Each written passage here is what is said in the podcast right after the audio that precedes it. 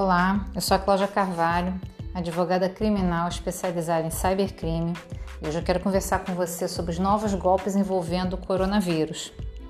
Atualmente, a necessidade de vacinação da população é urgente e, por conta disso, alguns estados criaram cadastros para que a população pudesse ser vacinada.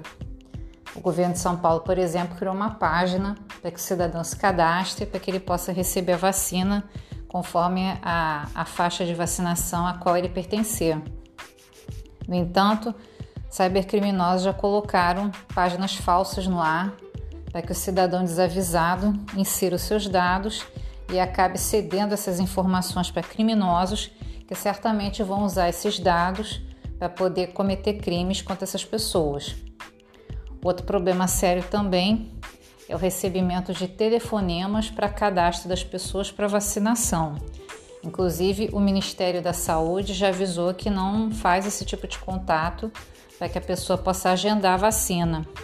Então, qualquer contato solicitando dados para marcar data de vacinação certamente não é um contato vindo do governo e não se deve ceder nenhuma informação para quem está telefonando para você.